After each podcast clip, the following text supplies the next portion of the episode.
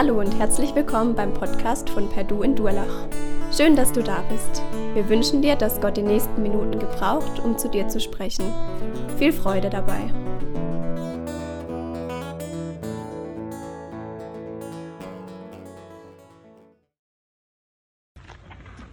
Ich habe letztens ein Interview mit einem Ex-Häftling gesehen, der über 30 Jahre im Gefängnis saß und dann endlich entlassen wurde.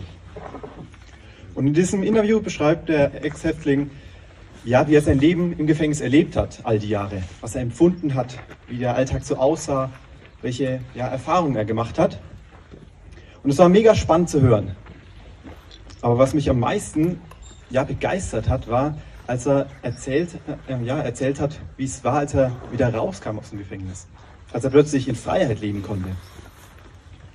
Und er hat davon berichtet, wie komisch es für ihn war, auf die Straße zu gehen und ja, all die Menschen zu sehen und wie sich die Gesellschaft verändert hat. Ich meine, ja, vor 30 Jahren, es gab kein Internet, gab keine Handys, kann man sich vielleicht gar nicht mehr vorstellen, teilweise heute. Und er erzählt auch, wie die Gesellschaft ja total anders tickt mittlerweile. Ja, und er beschreibt da auch, wie es einfach gebraucht hat, wie, ja, wie, er, wie er eine Zeit lang gebraucht hat, sich an diese neue Freiheit ja, zu gewöhnen, in dem Alltag anzukommen, sich an alles anzupassen. Und in dem heutigen Bibeltext, den wir uns anschauen wollen, soll es um ein ähnliches Szenario gehen. Da soll es nämlich ja, um unsere Freiheit in Jesus gehen. Die Freiheit, die er uns schenkt. Und es soll darum gehen, hey, wie können wir eigentlich in dieser Freiheit leben? Wie können wir da den Alltag meistern? Und der Bibeltext, der steht in Galater 5, die Verse 13 bis 26. Das bedeutet, wenn du deine Bibel dabei hast, dann kannst du die gerne aufschlagen, auch am Handy. Aber ich lese den Bibeltext jetzt erstmal vor. Wie gesagt, Galater 5, die Verse 13 bis 26. Gott hat euch zur Freiheit berufen, meine Brüder und Schwestern. Aber missbraucht eure Freiheit nicht als Freibrief zur Befriedigung eurer selbstsüchtigen Wünsche, sondern dient einander in Liebe. Das ganze Gesetz ist erfüllt, wenn dieses eine Gebot befolgt wird. Liebe deinen Mitmenschen wie dich selbst. Wenn ihr einander wie wilde Tiere kratzt und beißt, dann passt nur auf, dass ihr euch nicht gegenseitig verschlingt. Ich will damit sagen, lebt aus der Kraft, die der Geist Gottes gibt. Dann müsst ihr nicht euren selbstsüchtigen Wünschen folgen. Die menschliche Selbstsucht kämpft gegen den Geist Gottes und der Geist Gottes gegen die menschliche Selbstsucht. Die beiden liegen im Streit miteinander, sodass ihr von euch das Gute aus nicht tun könnt, das ihr doch eigentlich wollt. Wenn ihr aber vom Geist Gottes, wenn ihr euch aber vom Geist Gottes führen lasst, dann steht ihr nicht mehr unter dem Gesetz, das euch diesen Widerspruch ausliefert. Was die menschliche Selbstsucht hervorbringt, ist offenkundig, nämlich Unzucht, Verdorbenheit und Ausschweifung, Götzenanbetung und magische Praktiken, Feindschaft, Streit und Rivalität, Wutausbrüche, Intrigen, Uneinigkeiten und Spaltungen, Neid, Trunk und Fresssucht und noch vieles dergleichen. Ich warne euch, wie ich es schon früher getan habe. Menschen, die solche Dinge tun, werden nicht erben, was Gott versprochen hat. Für sie ist kein Platz in Gottes neuer Welt. Der Geist Gottes dagegen lässt als Frucht eine Fülle von Gutem wachsen, nämlich Liebe, Freude und Frieden, Geduld, Freundlichkeit und Güte, Treue, Bescheidenheit und Selbstbeherrschung. Gegen all dies hat das Gesetz nichts einzuwenden. Menschen, die zu Jesus Christus gehören, haben ja doch ihre selbstsüchtige Natur mit allen Leidenschaften und Begierden ans Kreuz genagelt. Wenn wir nun durch Gottes Geist ein neues Leben haben, dann wollen wir auch aus diesem Geist unser Leben führen. Wir wollen nicht mit unseren vermeintlichen Vorzügen voreinander groß tun, uns damit gegenseitig herausfordern oder einander beneiden. Ich möchte dir heute Morgen drei Gedanken mitgeben, die Paulus hier in diesem Bibeltext macht. Und wir werden die Worte jetzt Stück für Stück durchgehen und ja, schauen, was Paulus hier uns eigentlich mitteilen möchte. Den ersten Gedanken von Paulus habe ich mal mit der Frage überschrieben, meine Freiheit, meine Freiheit als Freifahrtschein.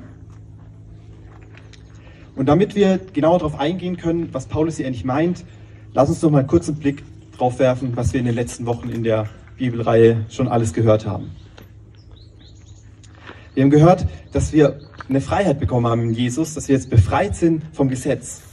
Aber was bedeutet es eigentlich, Freiheit in Jesus? Das bedeutet, dass Jesus am Kreuz all deine Schuld auf sich geladen hat und dass er dort stellvertretend für dich gestorben ist.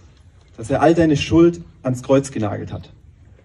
Das heißt auch, wenn Gott jetzt an deine Schuld denkt, dann sieht er an Jesus auf, auf, oder am Kreuz und sagt, hey, ich kann keine Schuld mehr bei dir finden. Jesus hat alles schon für, für dich bezahlt.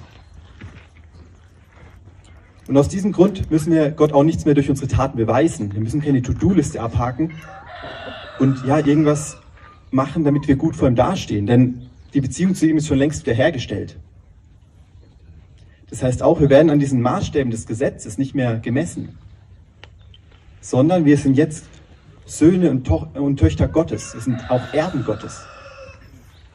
Und diese Einladung gilt auch für dich. Wenn du Jesus noch nicht kennst, dann gilt die Einladung für dich, dass er sagt, hey, ich bin für dich und für deine Schuld am Kreuz gestorben und ich möchte eine Beziehung und ich möchte eine Beziehung mit dir eintreten. Das ist das Angebot, was Jesus für dich macht. Und die Gelatter, das war die Gemeinde, an die der Brief äh, gegangen ist, an die Paulus geschrieben hat. Die hatten allerdings ein Problem. Die haben sich zurück in diese Gesetzlichkeit drängen lassen. Die haben sich wieder einreden lassen, hey, naja, vielleicht kommt es ja doch auf unsere Taten an. Vielleicht kommt es irgendwie doch drauf an, was wir tun, dass wir drei, vier, fünf Dinge tun und dann stehen wir gut vor Gott da. Und Paulus war das so wichtig zu betonen, hey, das ist totaler Quatsch, das stimmt nicht. Ihr müsst vor Gott nichts mehr tun. Ihr seid frei in Jesus. Und das ist die Ausgangssituation, aus der wir heute Morgen starten. Und Paulus betont da ganz klar, hey, rutscht nicht wieder in so Denken rein. Ihr seid jetzt wirklich frei geworden. Dann schreibt er ab Vers 13, Gott hat euch zur Freiheit berufen, meine Brüder und Schwestern, aber missbraucht eure Freiheit nicht als Freibrief zur Befriedigung eurer selbstsüchtigen Wünsche. Und was an dieser Formulierung ganz spannend ist, glaube ich, ist, dass er diese Berufung betont. Er sagt, hey, ihr seid berufen, frei zu sein. Das bedeutet, hey, als Kinder Gottes haben wir die Wahl, hey, folgen wir dieser Berufung oder leben wir weiterhin so, als wären wir nicht frei? Du kannst es entscheiden. Du bist nicht automatisch ähm, ja, dabei, frei zu leben, sondern ja, das ist wirklich eine Entscheidung, die du treffen musst. Das ist kein Selbstläufer. Du bist faktisch frei, aber du kannst genauso weiterleben, als wärst du nicht frei und dich wieder in diese Gesetzlichkeit zwängen lassen. Deswegen betont Paulus hier, hey, lasst uns dieser Berufung folgen. Und ich habe es eingangs schon kurz erwähnt, es soll heute praktisch werden. Es soll darum gehen, hey, wie können wir diese Freiheit jetzt ausnutzen, die uns Jesus geschenkt hat? Wie können wir unseren Alltag darin meistern? Und Paulus beschreibt für dieses Ausleben der Freiheit in Jesus in unserem Alltag eine ganz bestimmte Gefahr.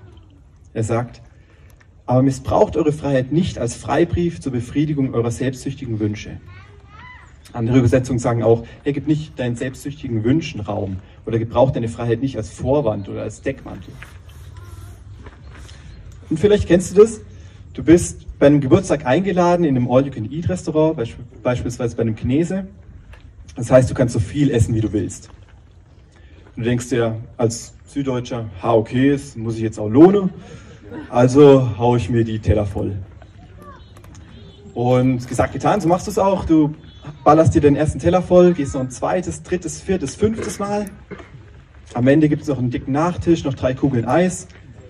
Du bist randvoll, kannst aber sagen, ha, ja, das Geld, das jetzt jemand für mich bezahlt hat, das hat sich jetzt auch gelohnt, das habe ich wieder reingeholt. Und die Gefahr, die Paulus hier anspricht, ist im Prinzip dieselbe in unserer Freiheit in Jesus. Er sieht nämlich jetzt die Gefahr, von der anderen Seite vom Pferd zu fallen. Denn die Galater haben sich jetzt gedacht, alles klar, Paulus, ich habe es verstanden, ich muss jetzt nichts mehr tun. Jesus hat mich befreit, also kann ich doch jetzt einfach machen, was ich will, oder? Ich kann jetzt einfach ja, sündigen hier und da, weil ich meine, es ist eh schon alles bezahlt. Wir haben All-You-Can-Eat-Buffet, oder? Und Paulus sagt hier, hey, so ein Quatsch. Das stimmt nicht. Das ist genauso eine schräge Haltung, wie wenn du jetzt in der Gesetzlichkeit noch bist. Es stimmt, Jesus hat alles für dich bezahlt.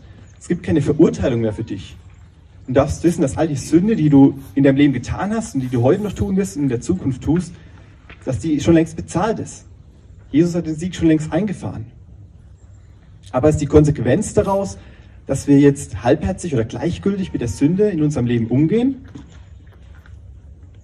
Paulus hat hier eine ganz klare Antwort und sagt, nein, das ist Quatsch. Die Sünde, die passt nicht mehr zu unserem Leben als Kinder Gottes. Die hat hier keinen Platz mehr. Vielleicht kennst du das, wenn du morgens mal deine Zähne geputzt hast und danach noch ein Glas Orangensaft getrunken hast. Wenn du es nicht kennst, keine Sorge, du hast nichts verpasst, brauchst du auch nicht nachzumachen, denn die Kombination ist absolut ekelhaft. Ich kann dir sagen, Zahnpasta und Orangensaft schmeckt überhaupt nicht. Wenn du deine Zähne geputzt hast, den Orangensaft kannst du nicht mehr genießen. Es schmeckt überhaupt nicht mehr. Und genauso ist es auch in Bezug auf die Sünde in unserem Leben. Die passt einfach nicht mehr. Die, die hat keinen Platz mehr. Die schmeckt nicht mehr gut. Die passt nicht mehr zu unserem Leben. Und aus diesem Grund schreibt Paulus auch in Vers 24, auf den ich jetzt vorgreife, Menschen, die zu Jesus Christus gehören, haben ja doch ihre selbstsüchtige Natur mit allen Leidenschaften und Begierden ans Kreuz genagelt. Denn was bedeutet unsere Entscheidung für Jesus eigentlich? Unsere Entscheidung bedeutet, dass wir gesagt haben, hey, diese egoistischen Wünsche, ja, all diese Selbstsucht, all dieser Egoismus in mir, der passt nicht mehr zu mir, das gehört nicht mehr zu mir. Ich habe ein neues Leben in Jesus. Und ich möchte mein, ja, mein Leben nach seinen Maßstäben lesen, leben. In Römer 6 lesen wir, dass Paulus sagt, hey, wir sind mit Jesus gestorben der Sünde. Wir sind der Sünde gestorben und sind auferweckt worden, gemeinsam mit Jesus zu einem neuen Leben. Das bedeutet, hey, es gibt Dinge in unserem Leben, die passen einfach nicht mehr. Die passen nicht zusammen, wie die Zahnpasta nicht zum Orangensaft passt. Und wovor Paulus hier also warnt, ist, die Sünde einfach mit dem faulen Kompromiss in unserem Leben zu dulden, zu akzeptieren. Zu akzeptieren, dass sie halt Teil von unserem Leben ist. Ja, passiert halt, ist ja eh schon alles bezahlt.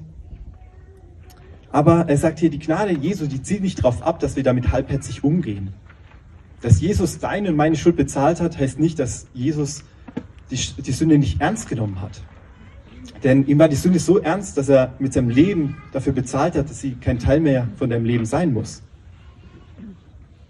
Und die Sünde hat immer zerstörerische Auswirkungen in unserem Leben. Sünde hat immer eine Konsequenz in unserem Alltag. Das werden wir auch gleich noch sehen, weil da hat Paulus auch noch einen Gedanke dazu. Und vielleicht geht es dir so, dass du dir in den letzten Wochen über die Größe der Gnade Jesu äh, bewusst geworden bist. Dass du gemerkt hast, oh, wie genial das ist eigentlich, was Jesus am Kreuz für mich getan hat. Und dann sage ich dir, ja, feiert es und mach dir das immer wieder bewusst. Das ist das Größte überhaupt. Die Nachricht vom Evangelium ist das Beste, was es gibt. Bedeutet, mach dir das immer wieder neu bewusst. Und dann aus der Haltung raus prüfe, hm, gibt es vielleicht dann doch eine, eine Sünde, die sich eingeschlichen hat in meinem Leben, die sich irgendwie auf der Parkbank von meinem Herzen sich gemütlich machen darf und mit der ich irgendwie einen faulen Kompromiss schließe. Und dann gilt es, diese Sünde beim Namen zu nennen. Zu sagen, hey, du passt nicht mehr hierher wie ein Kontrolleur zu prüfen, hey, hast du eigentlich ein gültiges Ticket für mein Leben oder hast du hier überhaupt keinen Platz? Und dann zu sagen, hey, okay, du musst gehen, du, du passt hier einfach nicht mehr her. Das bedeutet, statt der Sünde den Freifahrtschein zu geben, sie einfach aus, aus, aus unserem Leben rauszukicken, gemeinsam mit Jesus, zu schauen, ob das passt oder nicht und dann aus unserem Leben gemeinsam mit ihm rauszu, rauszukicken. Das ist der Gedanke, den Paulus hier zu Beginn bringt. Aber was sollen wir jetzt stattdessen mit unserer Freiheit anfangen? Paulus hat dann zwei Gedanken für uns heute Morgen und ich habe den mal mit der Frage überschrieben, für wen ist meine Freiheit bestimmt? Denn Paulus hat darauf auch eine klare Antwort. Wir lesen dafür nochmal den Vers 13 und dann die darauffolgenden Verse 14 und 15.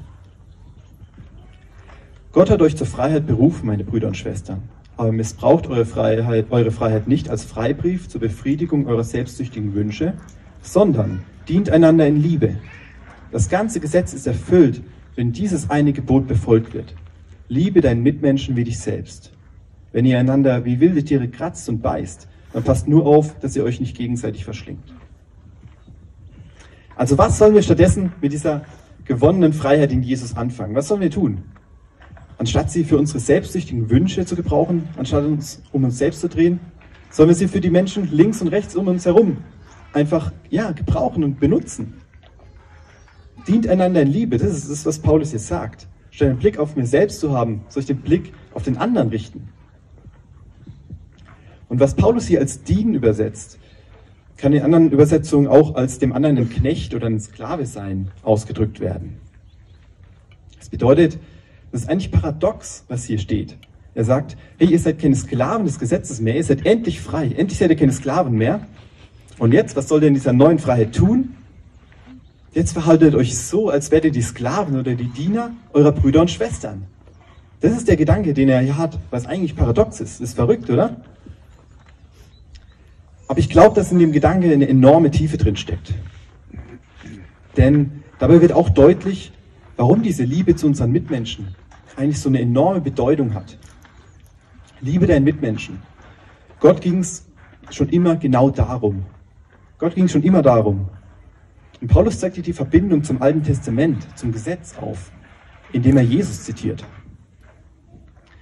Denn in Matthäus 22 lesen wir, dass Jesus mal von den Pharisäern, das waren die jüdischen Gesetzeslehrer, die das Gesetz bis aufs kleinste Detail kannten, dass er von denen gefragt wird, Herr Jesus, was ist eigentlich das wichtigste Gebot?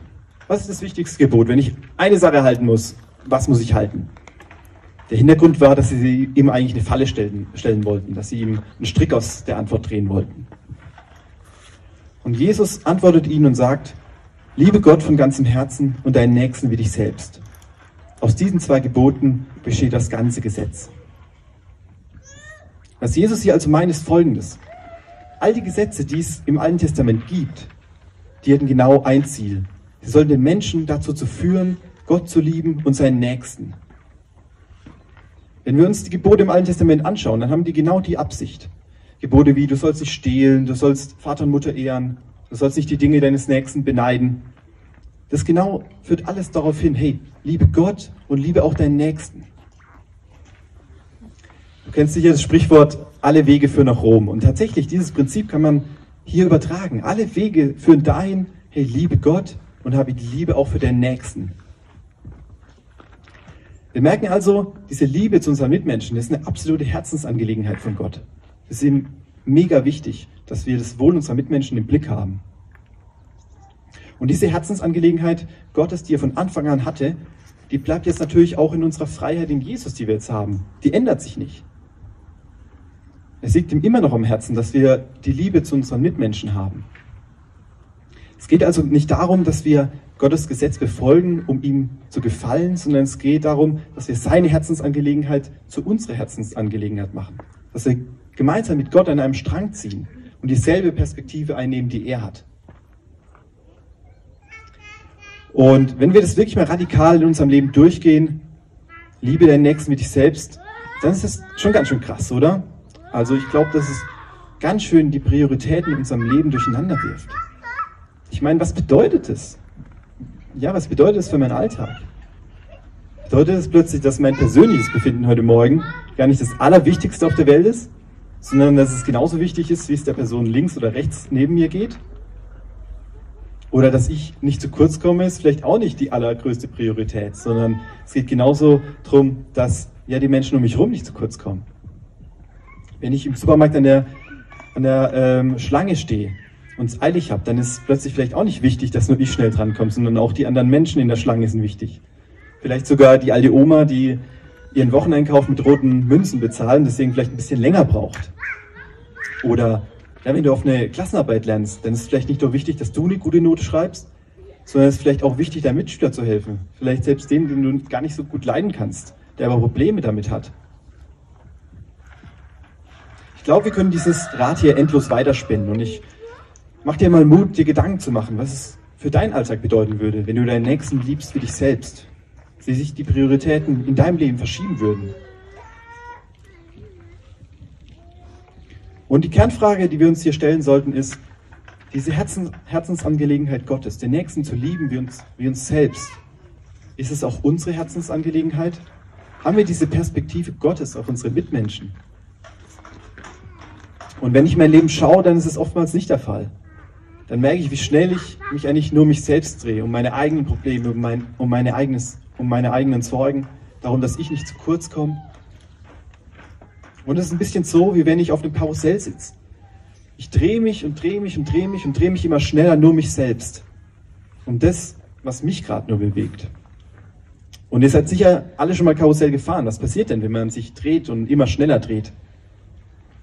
Wenn du nach außen guckst, dann verschwimmt es alles. Das ganze Umfeld verschwimmt, du kannst nichts mehr erkennen. Und genau dasselbe ist es auch, wenn wir uns nur auf uns selbst fokussieren. Wir haben keinen Blick mehr für unser Umfeld. Wir haben keinen Blick mehr für den anderen. Und dabei soll es nicht darum gehen, dass du dich jetzt selbst vernachlässigst, sondern Gott möchte auch, dass du einen gesunden Blick auf dich selbst hast. Aber es geht darum, dass wir uns nicht in unserem Egoismus, in unserer eigenen Selbstsucht verlieren. Wir stehen also vor der Wahl, hey, bleiben wir auf diesem Karussell des Egoismus sitzen? Drehen wir uns die ganze Zeit nur um uns selbst? Oder stoppen wir das Karussell und gehen gemeinsam mit Jesus davon weg und nehmen seine Perspektive ein auf unsere Mitmenschen. Nehmen diese göttliche Perspektive ein, denn dazu lädt uns Jesus in unserer neu gewonnenen Freiheit ein.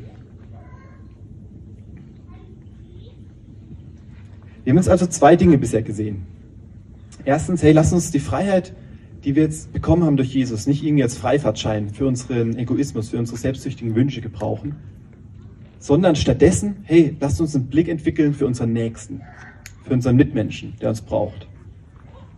Und damit wollen wir zum dritten und auch letzten Gedanken kommen, den Paulus hier bringt. Ich habe ihn mal mit der Frage überschrieben, wie kann ich meine Freiheit im Alltag leben? Denn das ist ja die Frage, die, die aus diesen zwei Punkten hervorkommt. Hey, wie mache ich das denn jetzt im Alltag? Wie schaffe ich das? Wie schaffe ich diese beiden Punkte umzusetzen? Wie kann ich meinen Nächsten lieben? Wie kann das praktisch aussehen? Weil wir haben gesehen, das ist ein ganz schön großes Wort, das im Alltag umzusetzen. Und es hat mich so ein bisschen an Sportunterricht in der Schule erinnert. Ihr müsst wissen, ich war nicht so das allergrößte Ass in Leichtathletik. Und wenn es dann wieder in die Leichtathletik ging, im Sportunterricht und der Hochsprung kam, dann dachte ich schon so, okay, ich weiß, worauf das hinausläuft. Ja, die ersten paar Sprünge, wo die Latte noch relativ niedrig ist, das kriege ich noch hin aber ab einer bestimmten Höhe kriege ich mein Becken da einfach nicht mehr über, die, über diese Latte. Und ein Freund von mir meinte auch dann, hey Joni, du hast einfach irgendwie ein gebärfreudiges Becken. Also das scheint einfach nicht zu werden. Und es war dann auch so. Also ab einer bestimmten Höhe habe ich, diese, habe ich die Latte jedes Mal abgeräumt. Habe es einfach nicht gepackt, da drüber zu springen.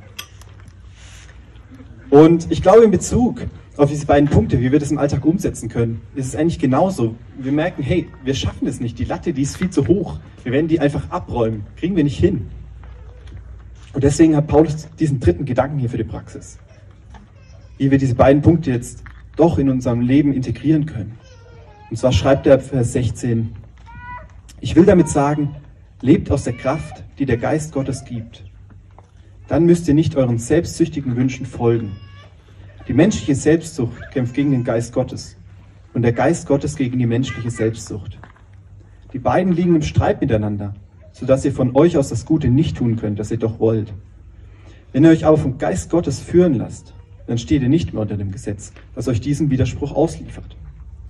Was die menschliche Selbstsucht hervorbringt, ist offenkundig, nämlich Unzucht, Verdorbenheit und Ausschweifung, Götzenanbetung und magische Praktiken, Feindschaft, Streit und Rivalität, Wutausbrüche, Intrigen, Uneinigkeiten und Spaltungen, Neid, Trunk und Fresssucht, noch vieles dergleichen. Ich warne euch, wie ich es schon früher getan habe. Menschen, die solche Dinge tun, werden nicht erben, was Gott versprochen hat. Für sie ist kein Platz in Gottes neuer Welt. Der Geist Gottes dagegen lässt als Frucht eine Fülle von Gutem wachsen, nämlich Liebe, Freude und Frieden, Geduld, Freundlichkeit und Güte, Treue, Bescheidenheit und Selbstbeherrschung. Gegen all dies hat das Gesetz nichts einzuwenden. Paulus geht nämlich genau auf diese Problematik ein, die du vielleicht auch kennst in deinem Leben. In unserem Herzen herrscht ein Krieg. Wir sehen vielleicht, okay, ja, wir möchten unsere Mitmenschen lieben, wir möchten die Sünde nicht länger dulden, wir möchten uns nicht mehr um uns selbst drehen. Aber in der Praxis funktioniert es einfach nicht. Wir sind von unserer menschlichen Natur so egoistisch, dass wir immer wieder darin zurückfallen. Sieh, wenn du dir vornimmst, keine Chips mehr zu essen und am Abend erwischst du dich doch wieder dabei, wie du die ganze Packung reinhaust und merkst, okay, das, was ich eigentlich wollte, habe ich wieder nicht gemacht. Und Paulus sagt, hey, genauso ist es auch in Bezug auf die Sünde in unserem Leben, auf den Egoismus. Wir wollen es nicht mehr. Das passt nicht mehr zu, zu unserem Leben, wie der Orangensaft nicht zur Zahnpasta passt und trotzdem ist er immer wieder da. Wir leben in dieser Spannung zwischen dem, was ich eigentlich will und dem, was ich doch tue.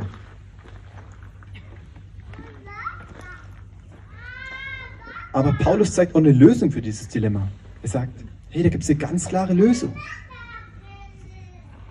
Er sagt, lebt aus der Kraft, die der Geist Gottes gibt. Dann müsst ihr nicht euren selbstsüchtigen Wünschen folgen. Andere Übersetzungen sagen auch, hey, im Geist Gottes wandeln oder dein Leben vom Geist Gottes bestimmen lassen. Und ich glaube, dass dieser Vers 16 dieser zentrale Vers des Bibeltextes heute Morgen ist.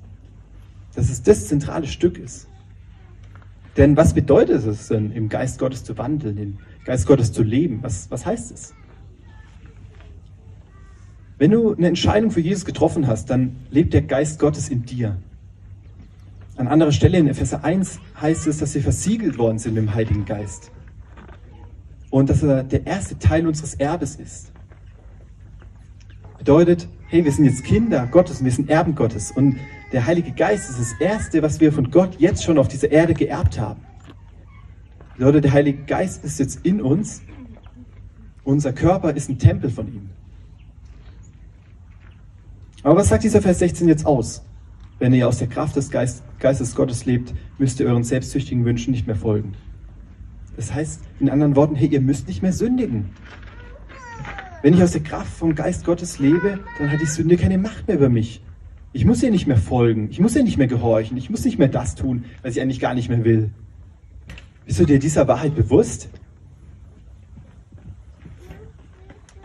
Und du kannst dir das so vorstellen, wie wenn du derjenige bist, der im Gefängnis saß und der jetzt frei ist.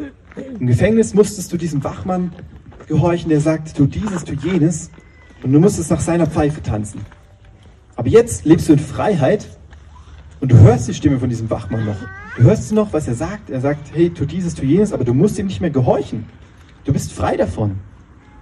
Und das ist die göttliche Wahrheit, die, wir ja, in Bezug auf die Sünde annehmen dürfen. Wir hören noch die, die Versuchung, wir hören, was wir tun könnten, aber wir müssen der Sünde nicht mehr gehorchen. Das ist diese göttliche Wahrheit, die Paulus hier sagt.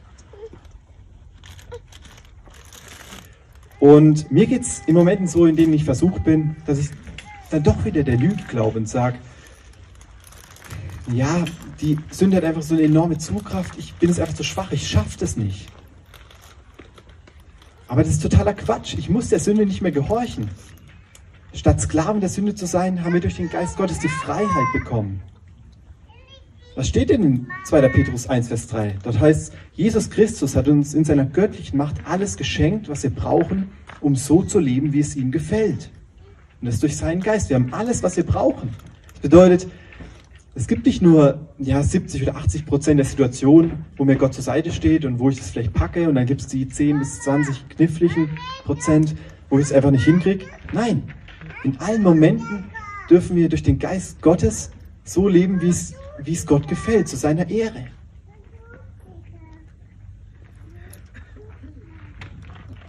Und genau dazu ruft uns Paulus auch in Vers 25 auf. Er schreibt, wenn wir nun durch den Geist Gottes ein neues Leben haben, dann wollen wir auch aus diesem Geist unser Leben führen. Er sagt, hey, wenn wir dieses Geschenk jetzt bekommen haben, diesen ersten Anteil unseres Erbes, dann lasst uns den auch in Anspruch nehmen. Denn es ist immer noch unsere Entscheidung, ob wir aus der Kraft des Geistes Gottes leben. Wir sind keine Roboter Gottes, sondern wir sind Töchter und Söhne. Wir können entscheiden, ob wir diese, dieses Erbe in Anspruch nehmen.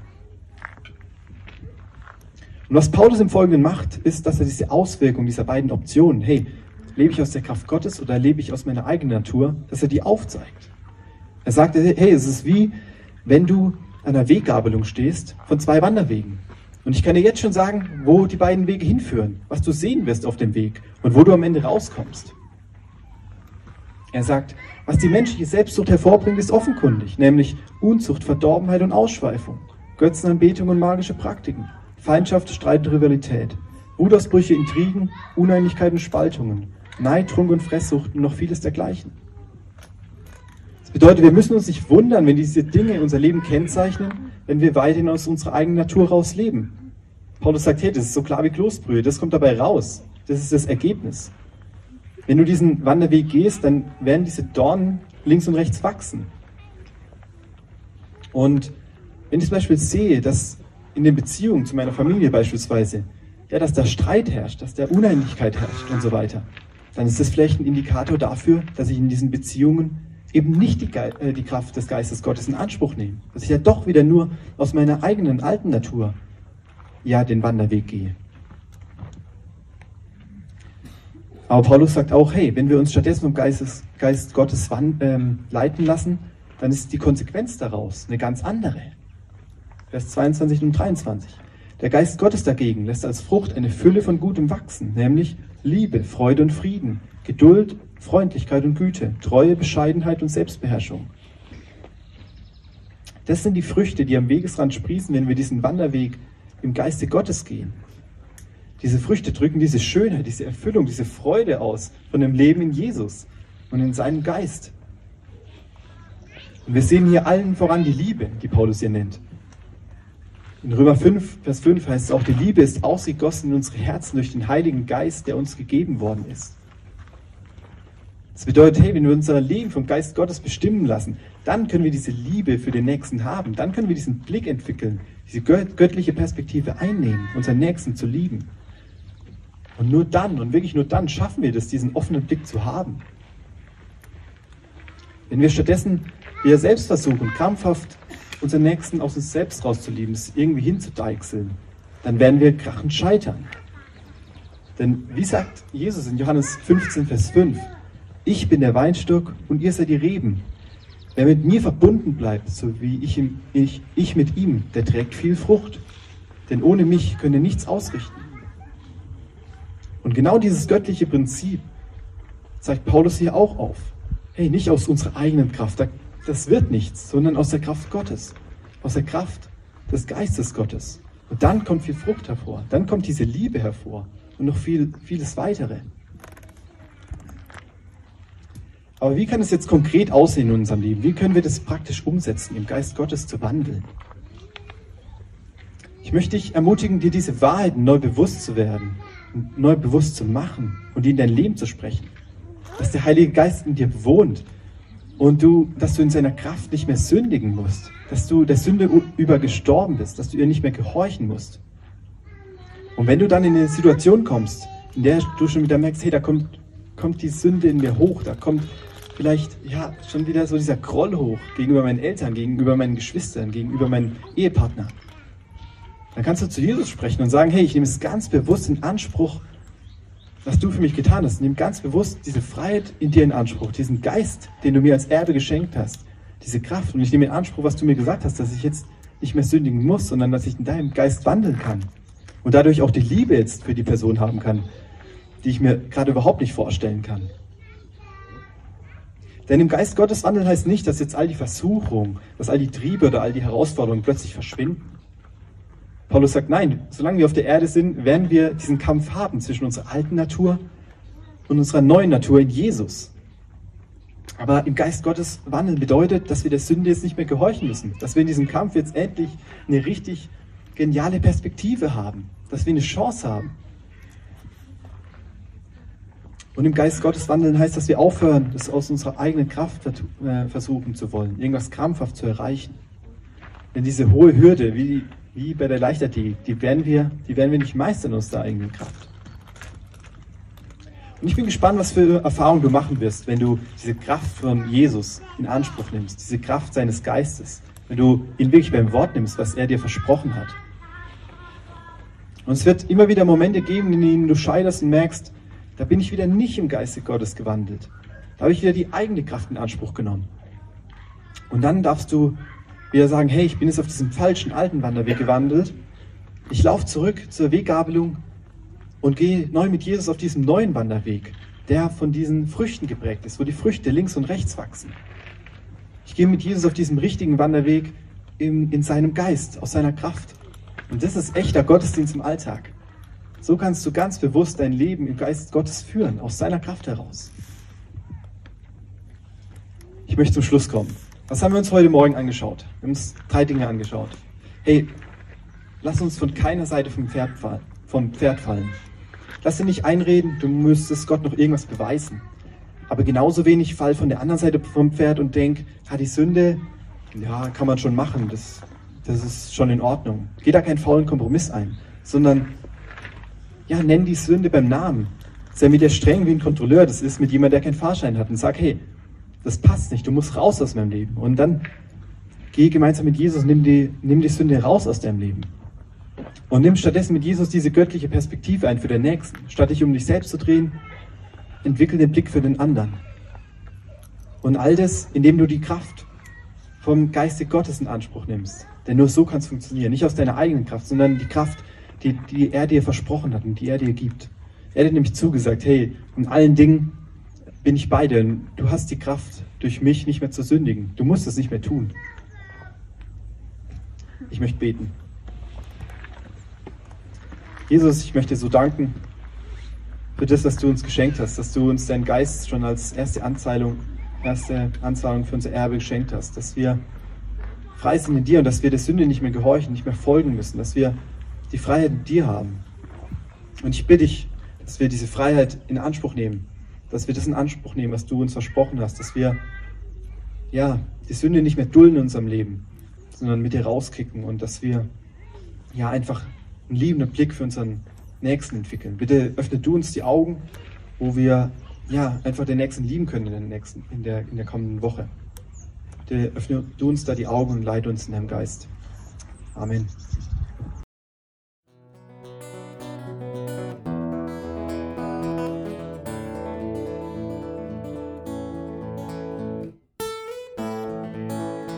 Wir hoffen, der Podcast hat dir weitergeholfen. Falls du noch Fragen hast, besuche gerne unsere Homepage unter www.per-du.church. Hier findest du alle wichtigen Infos zur Gemeinde und zum Glauben. Tschüss und bis zum nächsten Mal.